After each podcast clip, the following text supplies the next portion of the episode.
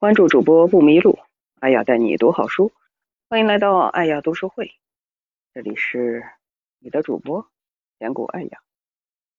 啊，今天呢又到了读书时间，那主播艾雅呢为大家带来了一本书，一本全新的书籍，名字叫做《真的假的》。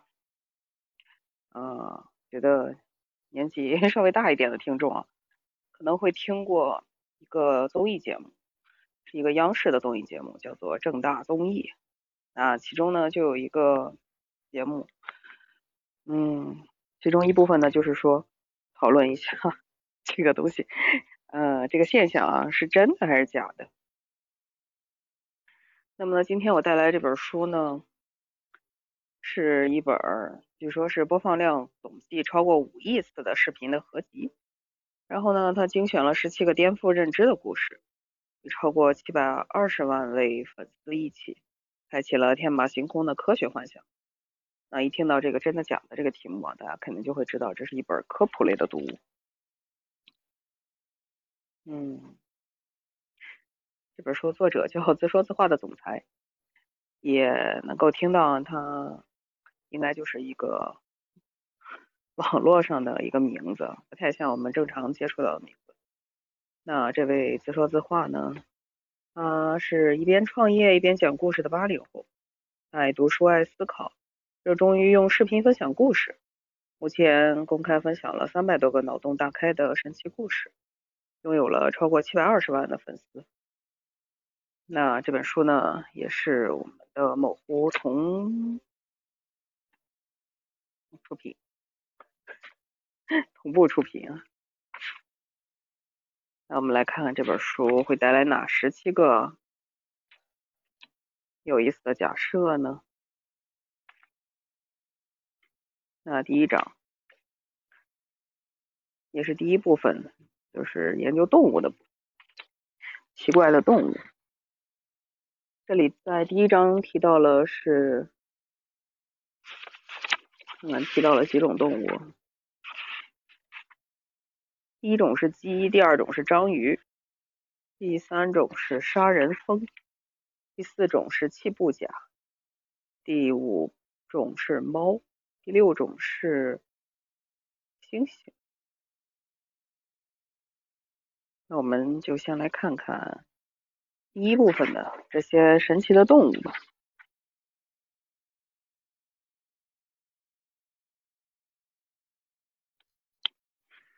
那第一部分的鸡，鸡可能才是地球真正的霸主。有一种有趣的说法，说从某种意义上来讲，霸王龙并没有灭绝，它们只是变成了鸡。有可能在几亿年后，地球上不再有人类，但是鸡最终会占领地球。人们目前饲养的鸡呢，数量已经足够影响地球的结构了。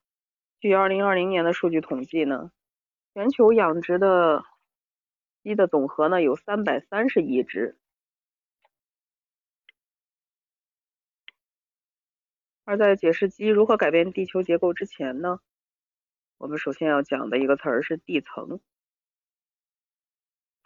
现在地球已经四十六亿岁了，在过去，地球表面每次出现重大变化的时候，都会被埋到地层之中。二十亿年前，地层被认为是造山纪。留下了许多大量山的痕迹。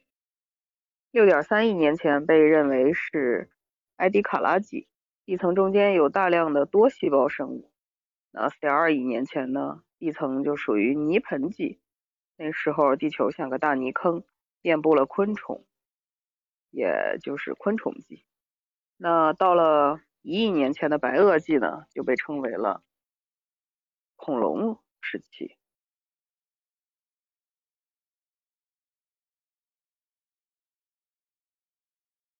有一篇科幻小说曾经这样说：亿万年后，地球上人类已经灭绝，外星人考古学家来到这颗美丽的蓝星，发现蓝星上曾经有一个鸡心纪。外星人在属于鸡心纪的地层中呢，发现了无数的鸡骨化石，由此来推断这是一个由鸡主宰的时代。嗯，嗯。他们认为鸡还有可能飞出过蓝星，这听上去是一个非常不可能的假设啊，非常的奇葩。也虽然不能说是奇葩吧，但至少可能这是对所谓的地球真相的一个有趣的演绎啊。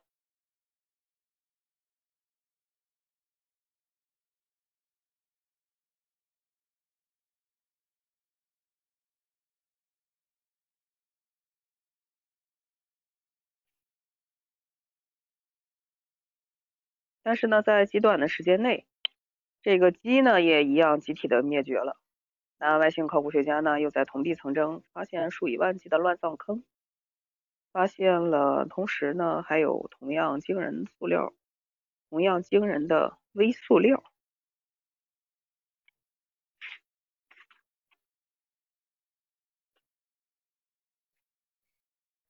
所以呢，鸡可能是。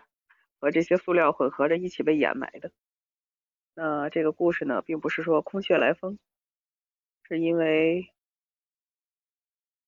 但其实我是感觉啊，这个好像也不一定有这么大可能性，是因为，假如我们去看鸡的话，它其实也是一种普通的家禽。那塑料它是一种，很多塑料是不可降解的。那如果经过亿万年的这种风化吧，啊，塑料可能不会降解，但是鸡或者骨头啊什么的，也许可能会被降解。所以，当然也不是说没有那种可能性啊，但这只是一个想象吧。那另外，地球上的鸡是怎么来的？是先有鸡还是先有蛋呢？也是世界上最著名的这个哲学问题。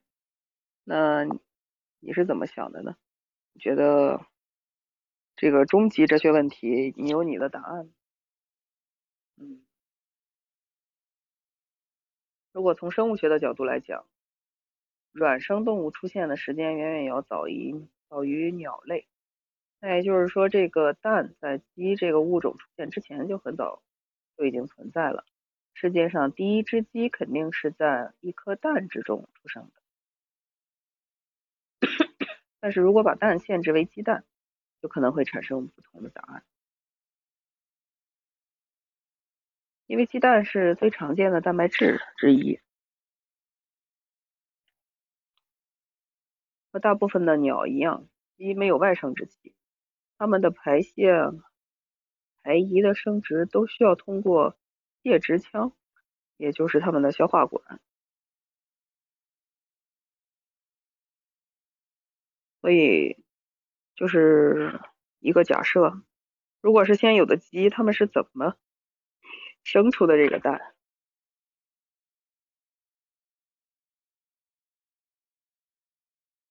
那生完了蛋呢，就变成了孵蛋。那在恐龙时代的荒野之中，生了蛋被偷走，简直是非常正常的事。那这些鸡是如何在恐龙时代保护自己的蛋？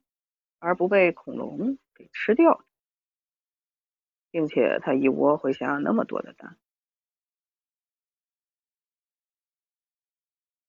所以现在养鸡场呢，就是利用了这个问题，培育出了每天都在下蛋的纯种的蛋鸡。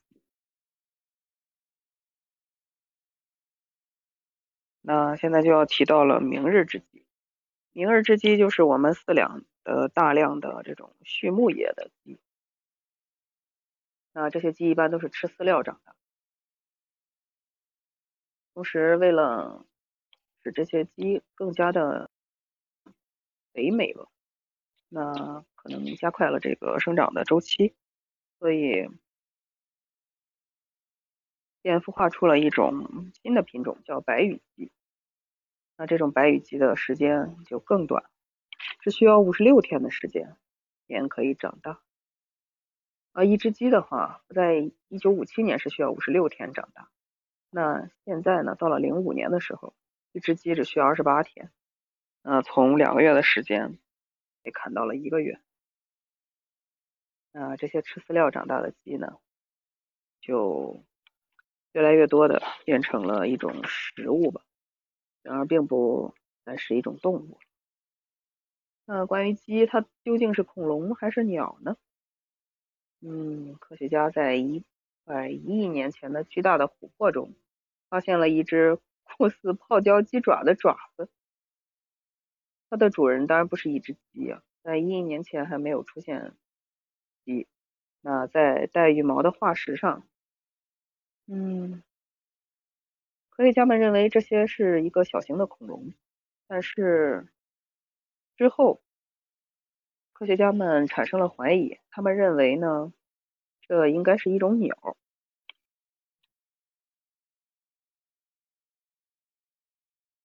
所以呢，一些科学家认为，六千五百万年前恐龙并没有灭绝。那恐龙中的四鸡龙、四鸭龙、四驼龙，在如今呢，都变成了鸡、鸭、鹅。近些年呢，世界各地不断发现了长羽毛的大型恐龙化石。嗯，然后就连霸王龙呢，也没有逃过长毛的这个命运。并且有一个团队呢，从霸王龙化石上提取了蛋白质。经过研究表明呢，它的蛋白质在结构上与鸡是非常相似的。那霸王龙和鸡两者的这个蛋白质是一样的。呃，那我们可不可以这样认为呢？也就是说，霸王龙在经过了那次灭顶之灾之后，他们也无可奈何的选择了地球的进化，因为地球早期的时候，在霸王龙时代啊，是高氧时代，这个时候呢。是适应于大型的这种生物所存活的。那被这个小行星撞击之后，可能整个的地球就变成了我们现在的这种氧气的浓度的含量。那霸王龙肯定是不可能再生存了。那它们只能通过进化变成了一种带翅膀的鸟啊，或者说就变成了我们现在所看到的鸡。但具体。是如何进化的，或者说是有没有这种进化的可能性，这些都是在科学上存在争议的。这也是作者 提出来这个问题 有意思的一个地方，可以引起大家的一个兴趣和关注。嗯，在电影《侏罗纪公园》拍摄之中啊，夏威夷的考爱岛上。一九八二年和一九九二年，飓风两次袭击了这个小岛，岛上饲养的养鸡场被摧毁，大量的鸡进行了逃跑。然后呢，和数千年前被波利尼亚人带到岛上的红原鸡结了亲，也就是说，这个两个物种的鸡啊，它们就两个品种的这种不同的鸟禽类吧，它们进行了结合。嗯。之后呢，他们适应了岛上的环境，并且一代一代的繁衍下去。所以呢，鸡应该比我们想象之中要更加聪明。呃，科学家研究表明呢，鸡的眼睛中有四种视锥细胞，除了能够看到人类眼睛中的红、绿、蓝三种颜色以外，它们还可以看见紫外光。另外，鸡会。记住一百张不同的面孔，用三十多种声音进行交流。它会疼痛，还会做梦。嗯，大家听了这一章的介绍，会不会觉得非常的有意思？就是我们平看上去平淡无奇的一种生物，我们每天都在吃的一种生物，我们高高在上的觉得它其实就是我们人类的一种养料的一种东西啊。但其实它也有它自己的这种进化史。甚至于可能有它自己的这种秘密，哎并不为人所知。那在动物这个部分呢？呃，第二个动物叫做进击的章鱼。那曾经有一只章鱼呢，登上了《时代》杂志的封面。这只章鱼呢，名叫保罗。在2008年和2010年的欧洲杯和世界杯上都进行过预言。那现在正值2022年。卡塔尔世界杯期间，呃，其实已经是比赛已经结束了，但是我们又会回忆起 曾经有一个章鱼哥保罗，他曾经对这个冠军做出过预言，当时的那个情景就是让他啊，当时分别可能是有几支队伍吧，嗯，然后让他选择他爬到哪一个牌上去，可能哪一个牌上就会他停在哪儿，可能就是预测最后的冠军是谁。那章鱼保罗呢？他生活在德国奥伯豪森水族馆里，属于软体动物门头足纲。那二零零八年的时候呢，水族馆的人员呢就把它放在两个带盖儿的塑料盒里，分别贴着德国和波兰的国旗，并在其中装入了。并在其中一块呢，呃，装入了保罗最喜欢吃的贝类肉，希望观察他通过选择吃掉哪个盒子里的贝肉来进行这个比赛预测。第一次呢，保罗选择了德国，那比赛结束，德国以二比零战胜了波兰。后来呢，工作人员又做了其他的场次的安排，那其中呢，保罗赢得了四场比赛，那百分之八。八十三的这个准确率啊，让保罗小有名气。到了二零一零年的南非世界杯时，又让他进行了一次预言。结果呢，保罗毫无疑问的猜中了被安排的全部八场比赛。嗯，那大家就会觉得，哎，这个章鱼真的是相当的神奇了。那他是不是真的有通灵，或者说是真的有这种能力来进行这种预测呢？那他的他的脑子是不是跟其他的动物的脑子构造不太一样呢？但这个吧，就是只能说是 一件非常有趣的事情，一件趣事。那一位叫克格克雷格福斯特的摄影师。在二零二零年九月，发布了一部叫做《我的章鱼老师》的纪录片，其中呢记录了一他对一只章鱼进行三百多天的跟拍。在第一天呢，这只章鱼非常警惕，一直在洞里不出来。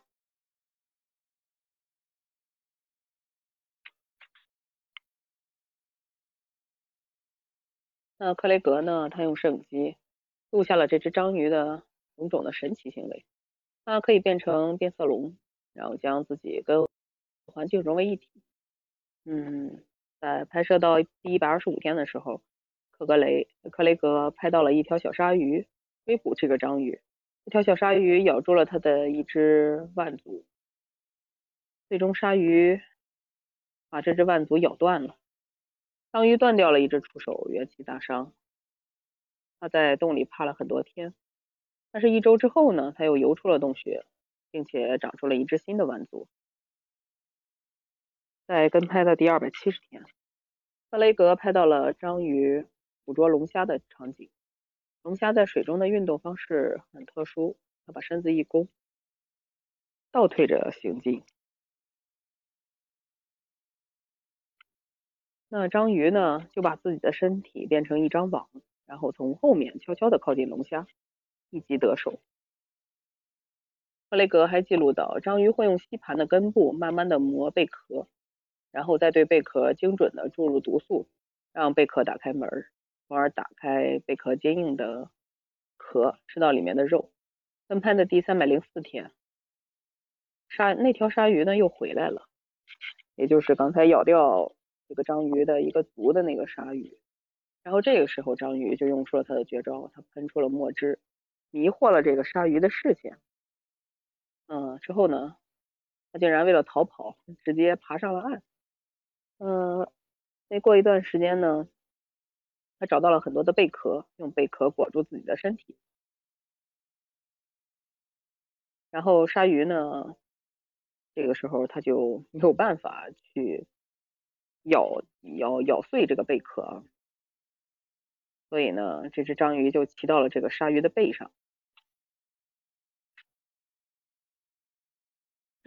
然后跟拍的第三百二十四天，这只章鱼呢，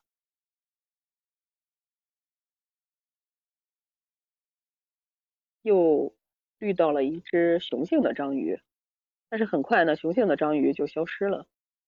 嗯，它很可能是被那只章鱼给吃掉了。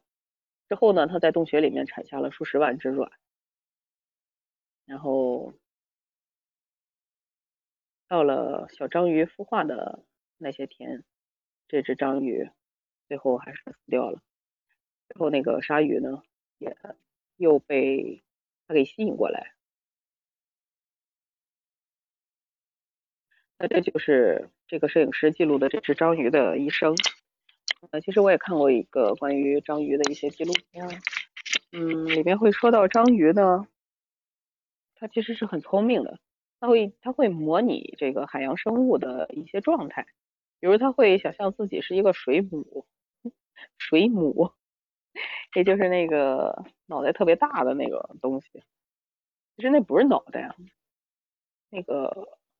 就很像一个伞一样的，呃，跟一个伞一样的这个形状吧。然后章鱼就会张开自己的触手，然后把自己包成一个跟水母一样的形状，然后前行。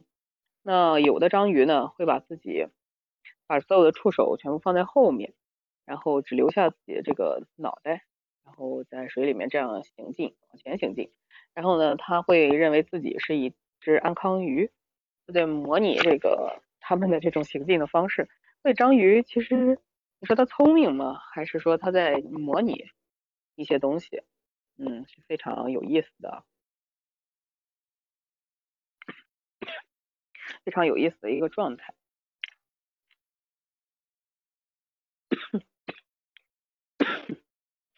那另外呢，就是动物学家拉齐亚诺菲奥里托，他曾经做过两个实验。第一个呢是教一只章鱼拧瓶盖。最开始呢，科学家在瓶子中装入了章鱼最喜欢的食物螃蟹，并且在瓶盖上呢打了几个孔，让章鱼能在打开瓶盖的时候更好用力。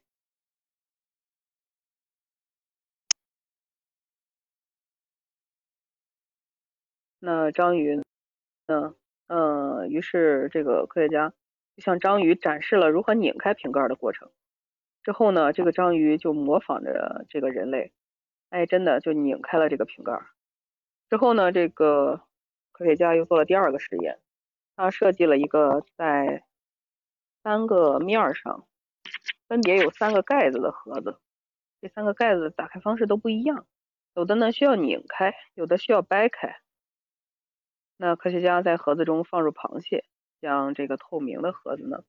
放入了装有新的章鱼的水槽，只要打开这三个盖子的其中一个，它就能享受到这个里面的螃蟹。嗯，那科学家在旁边放了一个水缸，里面同样放了一个盒子和已经训练过的能够打开的盖子的这个老章鱼，然后呢，让这个老章鱼为他的同伴演示一下。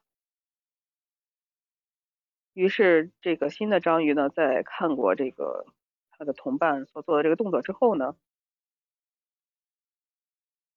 他也精准的打开了这个盒子。所以说呢，这是通过这些实验吧，然后科学家发现，这个无脊椎的动物它具有模仿和学习的这个能力，呃，也就是我刚才说的这个。它会模拟其他的这个动物，就是其他的这种鱼类啊，模拟其他这种生物，变成它们的样子，去来生存。这就是它们的一种本性。那二零一一年呢，有人拍到了一段神奇的画面，嗯，一只被捕捞上岸的巨型章鱼。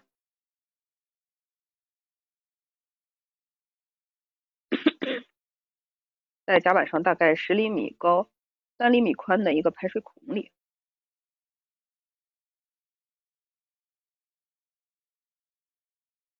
这只章鱼呢，就在这样一个小孔里面钻了出去，跑向了大海。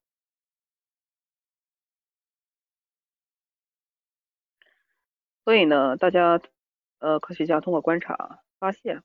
其实章鱼全身都是像水一样柔软，只有口部一个像鹦鹉的喙一般坚硬的角质的结构，用于肢解猎物。也就是说，只要这个坚硬的嘴能够通过的地方，章鱼全身都能通过。那一只六十公斤的章鱼呢，可以穿过一个二点五四乘二点五四厘米大小的孔。也就是说，一只正常的成年人的体重相当的章鱼，可以在一个塑料瓶口的大小的洞里面钻来钻去。那这个我们听上去就很像是那个软骨啊，就是非常的软，全身上下只有嘴，只要嘴能过得去的地方，那它都可以过得去。那除了身体结构特异呢，章鱼的大脑结构也非常的特殊。这个神经元神经系统啊，基本结构功能单位，嗯，人类呢拥有八百五十亿个神经元。而章鱼呢，拥有五亿个神经元，虽然和人类相差很多，但是它的神经数量已经是老鼠的二点五倍了，达到了和猫狗相近的数值。所以呢，章鱼也同样，它真的是有智商的一类动物。人类和大多数哺乳动物的神经元呢，都分布于大脑，而章鱼呢，也有一个作为神经中枢的大脑。但是它的大脑只集中了一小半的神经元，所以我们简单粗暴的认为，它的神经元是长在每条腕足上的，也就是说每条腕足都有自主处理能力的。这就相当于一个章鱼它长了九个脑子，这样分布的神经系统可以让章鱼利用为数不多的神经元来进行自我调控。科学家把一只章鱼关在一个瓶子里，章鱼花了两分钟从里面扭开了瓶盖逃了出来。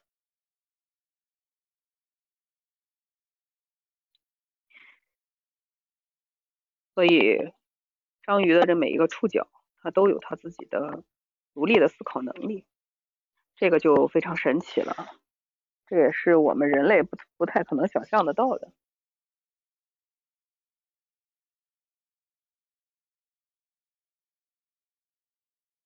但其实也有刚才想象的那个问题啊，它的神经元就在究竟长在什么地方？如果它的一只触手被砍掉了，是不是证明它的一个脑子被砍掉了呢？而它新长出来的这个触手里面呢，是否又长出了一个新的脑子呢？这个脑子是再生的吗？那如果说这个神经元是再生的，那也就是说证明这个脑子是再生的。所以这些都是一些非常神奇的一些。科学现象也是非常神奇的一种动物。那我们通过对它的这种研究呢，提出很多的假设，就会觉得非常有意思。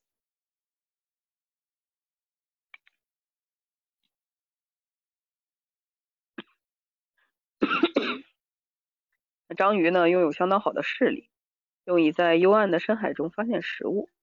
我们说过，章鱼大脑中的神经元细胞只占到它所有神经元的百分之四十，而四分之三被分配给了视神经。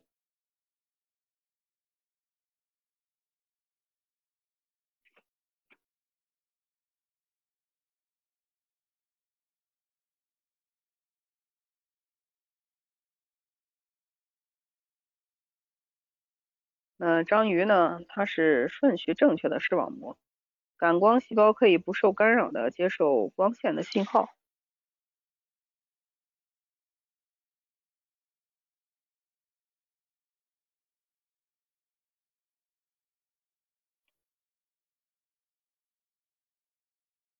它的神经纤维牢牢的拉着视网膜，使它不容易脱落。那章鱼的眼睛有着与人不同的进化路径，有着不同的视网膜结构。据说呢，最古老的章鱼来自三亿年前。那这个古老的神奇的群类呢，它的创新令人瞠目结舌。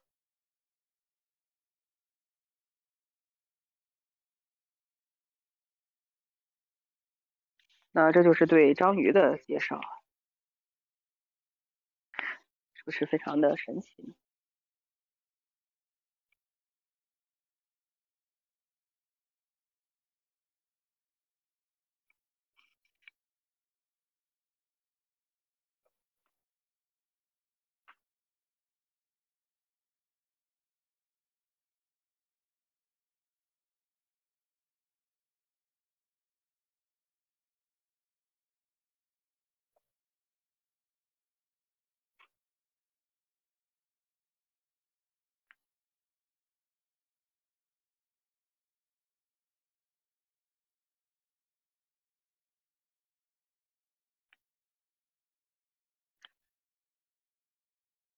好的，那么我们继续来讲这个第三种生物，叫做杀人蜂。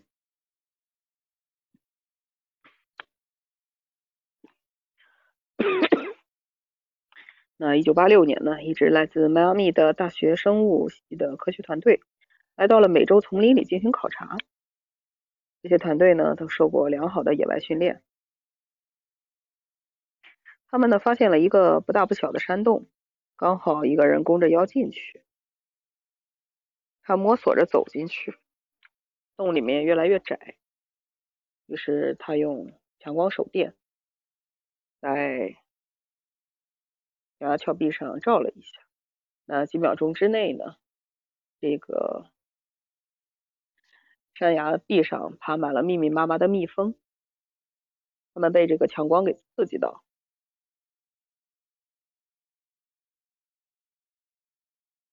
那这些蜜蜂呢，就对它进行了攻击，那最终没能使它活下来，它至少被蛰了八千下。在他遇难的三十年前呢，有一位巴西的遗传学家，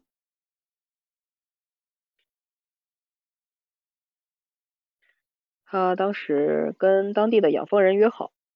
要拿到四十七只非洲的蜂王，那 就在他刚刚接到这个蜜蜂的时候，却被这个蜜蜂给蛰了一下。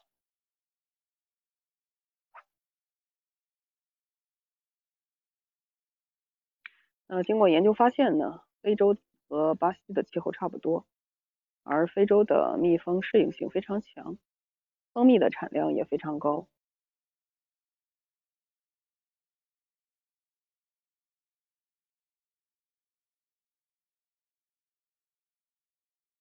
但是和这个被驯化的这种蜜蜂不同啊，我们发现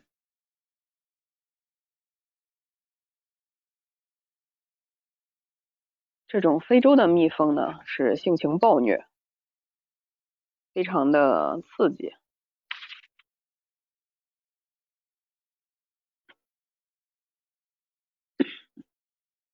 在非洲有一种蜜獾。它是一种鼬科类的动物，它们呢则是蜜蜂的这个天敌吧。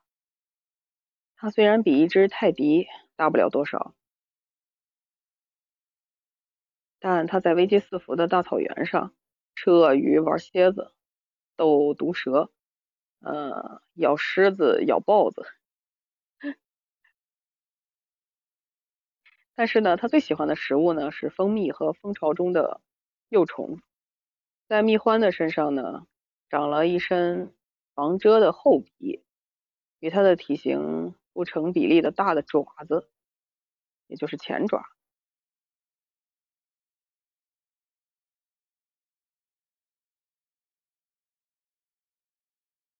那这四十七只非洲蜜蜂呢，在科尔的实验室中待了一年。蜜蜂呢，有着严密的社会结构，在一个稳定的蜂群之中，会有一只蜂王、一只雄蜂和数以万计的工蜂。蜂王是一只雌蜂，它负责产卵，而雄蜂呢，负责交配，并且负责提供食物、哺育幼虫。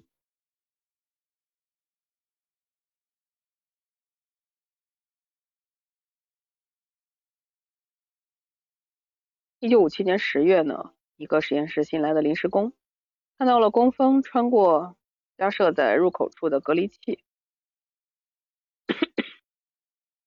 他随手拔掉了蜂箱上的隔离器。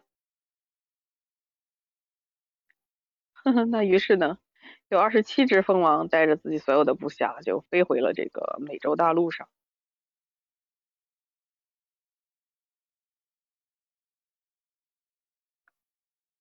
之后，一支变异的生物大军就在野外悄悄的扩张。他们突然出现在里约热内卢。嗯，科尔教授呢收到了一个来自里约热内卢的求助，说这里发现了粉非常多发疯的这种蜜蜂，他们会袭击海边的游客。那不断的有人死于这个蜜蜂的攻击，整个里约热内卢呢陷入了恐慌。媒体为他们起了一个名字，叫做“杀人蜂”，因为他们如果蛰到人之后呢，人在短时间之内会造成血压下降、过敏性休克，最终会因为呼吸衰竭而死亡。科学家们呢没有办法。一九七五年，巴西的科学家做了一个实验，他们用一小块诱饵激怒它们，在三十四秒之内，他们咬了诱饵五百多次。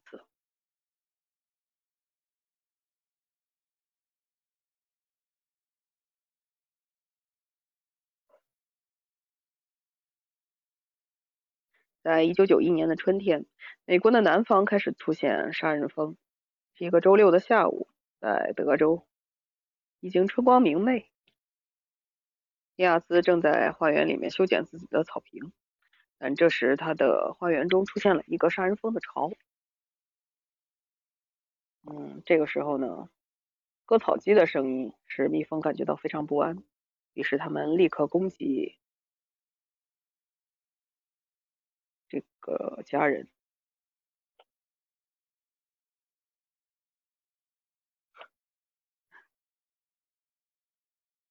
那这种蜜蜂还是很恐怖的，也是很厉害的一些小的这种昆虫吧。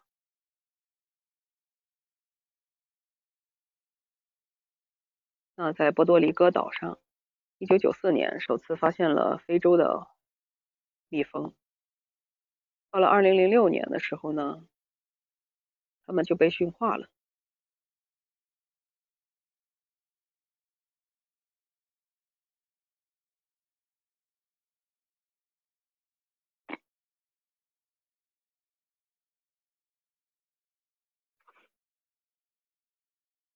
二零零五年一月，沃维呢在亚利桑那州巨人柱国家公园里面。进行十一公里跑，突然呢，有个人跑跑过来，边跑边叫。之后他身后有一片巨大的蜂群，他们无法想象有一万只蜜蜂追着自己是一个什么样的概念。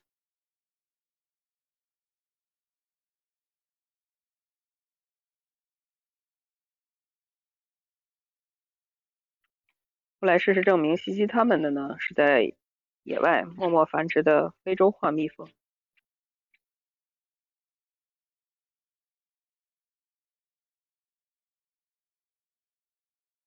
DNA 的报告显示，这些蜜蜂它变异了，它们不再是原来的蜜蜂，它们经过了进一步的变异。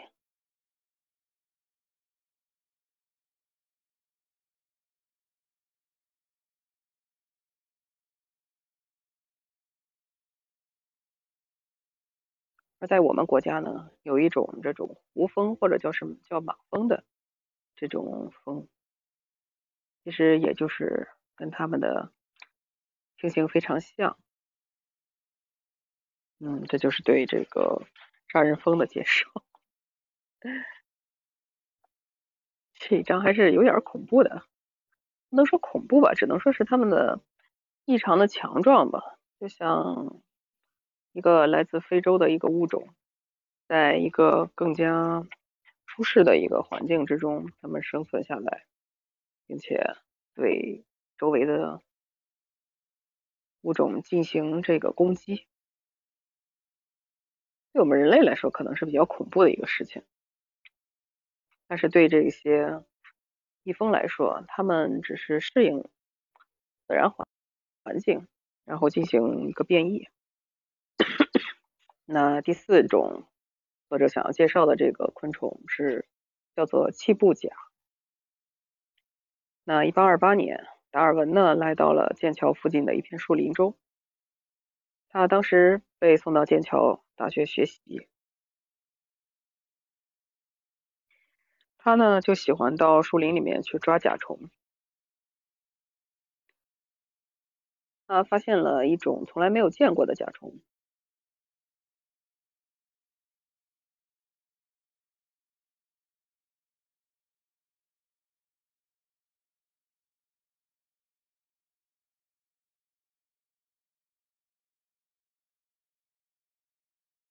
嗯，一九五五年呢，在大学读研究生的艾斯纳跪在草地上，他去抓一只小甲虫，而这只甲虫呢，有一股烟状的液体喷到了他的手上。艾斯纳呢，感觉到手指像被灼烧一样。之后，他把这个七步甲带到了实验室。把它泡在水里，冻了半个小时，又用树脂将它的背粘在一个类似悬臂的装置上。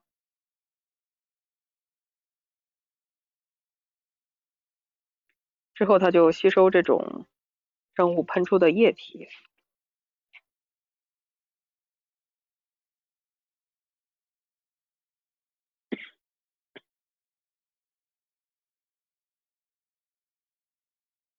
之后，他将这只七步甲和一只树蛙关在一起，他想让树蛙去吃，但是树蛙舌头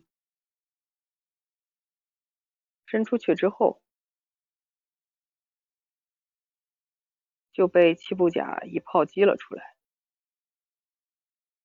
那艾斯纳呢，又换了一只蟾蜍，这只蟾蜍虽然一下子就把它吞进去了。但是过了四十分钟，艾斯纳突然听见蟾蜍怪叫，之后又把这只虫子吐了出来。这只虫子浑身是粘液，但并没有死。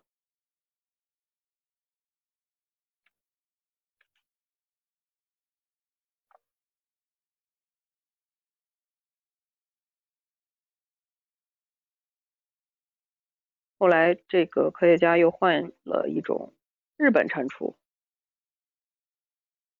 于是，在这个十四次的实验中，这只七步甲八次在被吞噬之后又被吐了出来。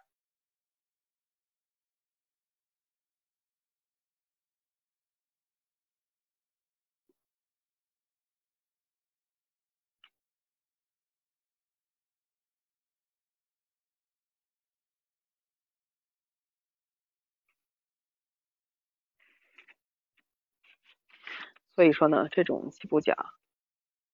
是非常强壮的。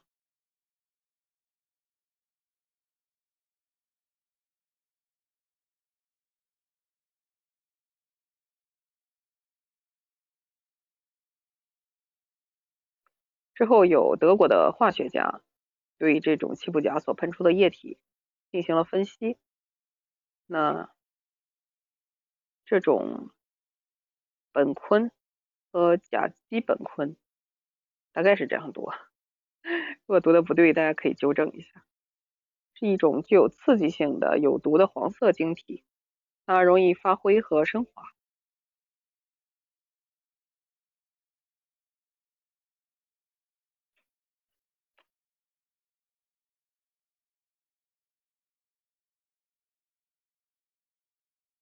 这个苯甲是 C6H4O2，那七步甲在这里。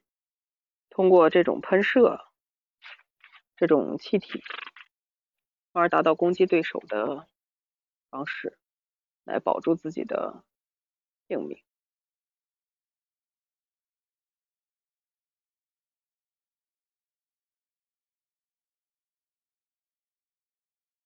另外呢，科学家通过研究，七步甲呢是一种肉食类的昆虫。他们不仅是有时候他们放这种气，不仅是为了自保，也是为了猎杀食物。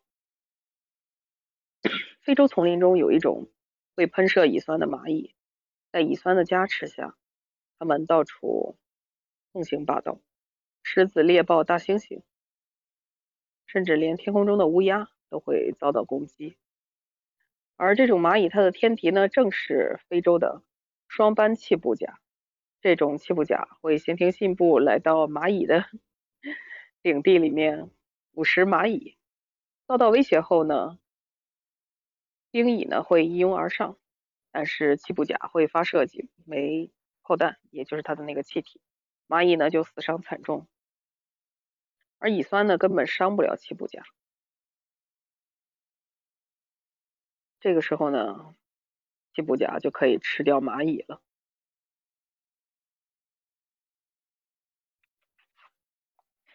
是不是很神奇呢？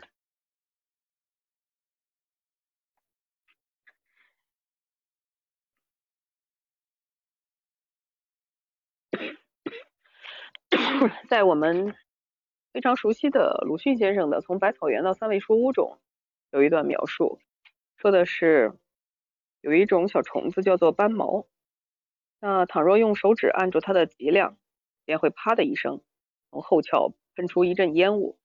啊，那不难看出呢，鲁迅先生描述的这个并不是斑毛，就是某种七步甲。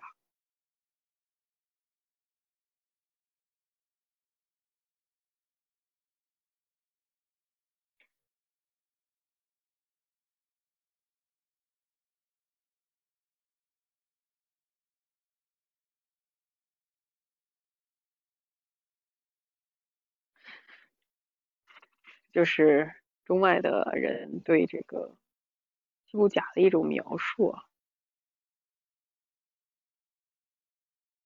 那是不是很有趣呢？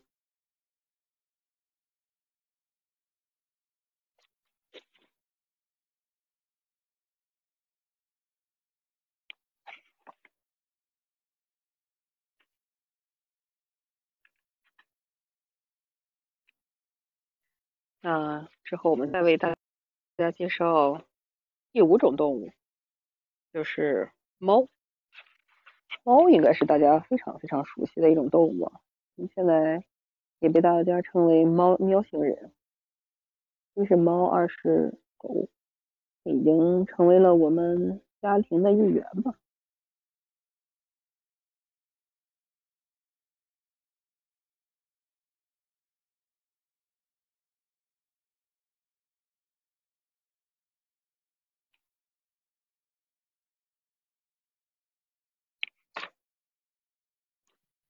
那一八三一年十二月的一天，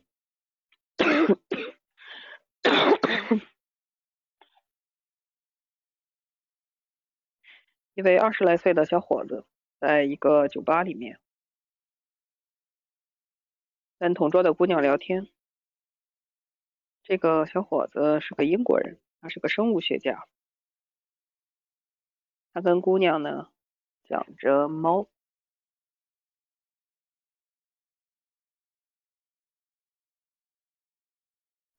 他说：“你可以将这只猫抓住它的后颈，将它拎起来，然后再左右晃一晃，它就会立马变得老老实实。”那这个故事呢，来自于达尔文和他朋友之间的通信。那这正是达尔文对这个姑娘所聊起的这个话题。后来呢，他在《物种起源》中提到。猫的这一行为与紧张性的静止行为有关。最简单的词儿就是装死。在巴哈马的纳萨岛上，纳萨岛上有一个叫尼尔哈维的潜水训练师，他被称为训鲨大师。凶猛的鲨鱼呢，会变得非常温顺。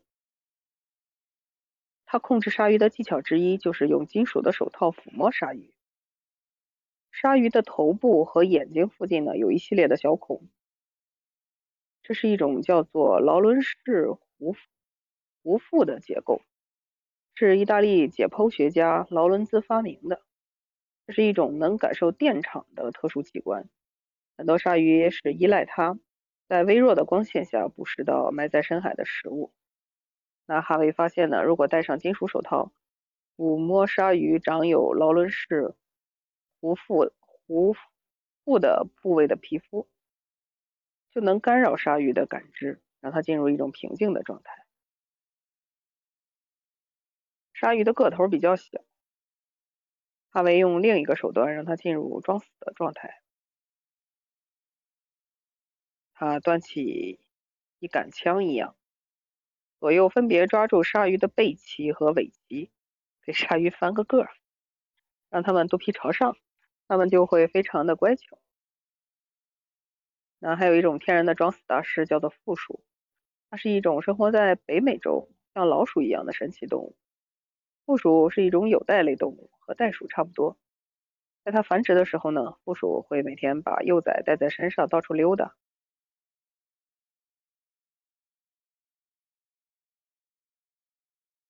北美的捕食者呢喜欢新鲜的东西，那负鼠在遇到敌人的时候呢，它就会像老鼠一样左躲右藏。那如果捕食者马上要追到它，它就立马进入装死的模式。这个时候，它会直挺挺的倒下去，眼足了瞳孔涣散，伸出舌头，浑身抽搐，口吐白沫，连体温呢也跟着下降，脸上非常狰狞。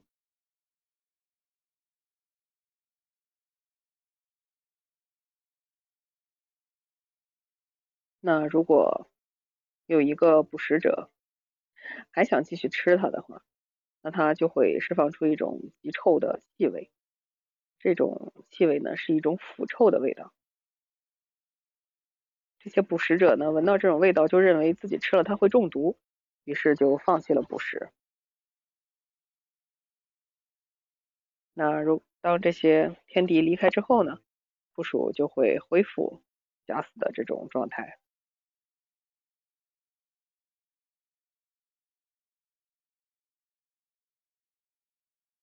这也是非常神奇的。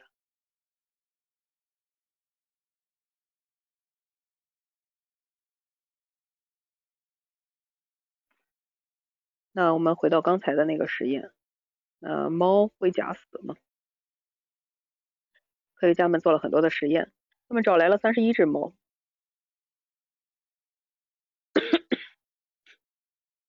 用同样为一百四十毫米汞柱的夹子夹住它的后脖颈，观察它们的反应。那十三只猫中有十二只有反应。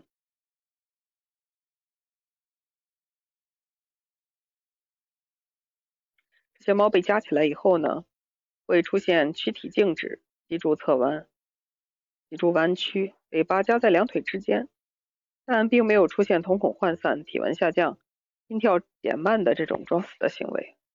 有的猫甚至非常舒服，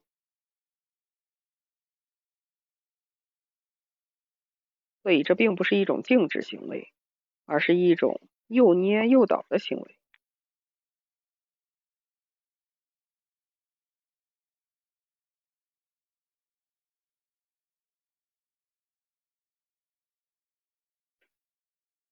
但是呢，这种反应通常出现在年龄比较偏小的猫中。呃，经过观察呢，科学家们就认为，这是在进化的过程中，小猫经常被妈妈叼住后颈，而被妈妈咬住后脖子就要变乖，因为如果它们会疯狂乱动的话，很容易被摔死。于是这种。基因呢，便复刻在他们的脑海之中。那只要是被抓住呢，他们就会变得非常安静。所以这可能是一种应激反应。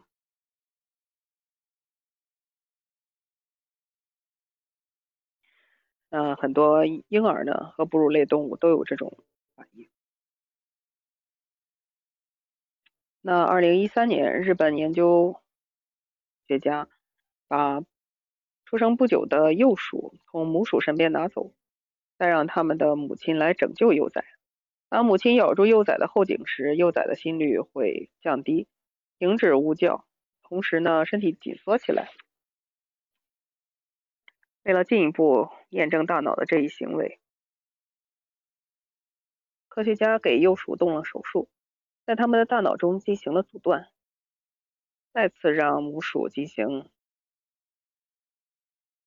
移动幼崽的这种实验，幼崽被叼起来以后呢，产生的行为与小脑的皮质相关。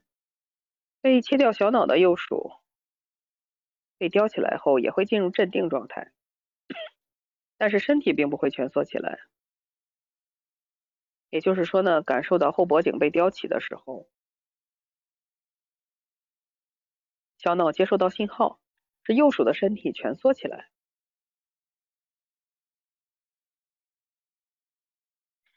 那很多带过孩子的人可能也会体会，要哄好一个哭闹的婴儿，最有效的方法不是来回走动，而是抱着他坐在原地。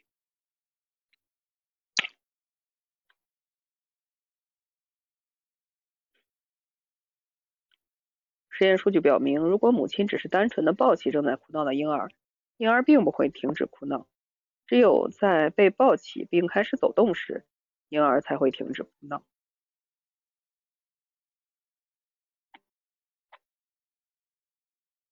科学家做出的解释是，抱着婴儿走动的过程会让婴儿有基本的判断。现在遇到了危险，妈妈正在抱着他逃跑，所以一定要乖，这样才能保住小命。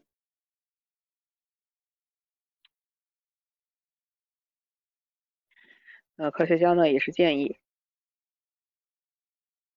如果下一次你可以轻轻抱住他的头，没准儿他会变乖。这就是对前几种动物的介绍。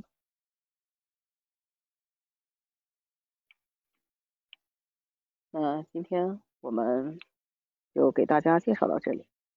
这本书呢是一本关于一些科学现象的一些解答吧，嗯，是一本非常有意思的科普类的书籍，其实还比较适合这个呃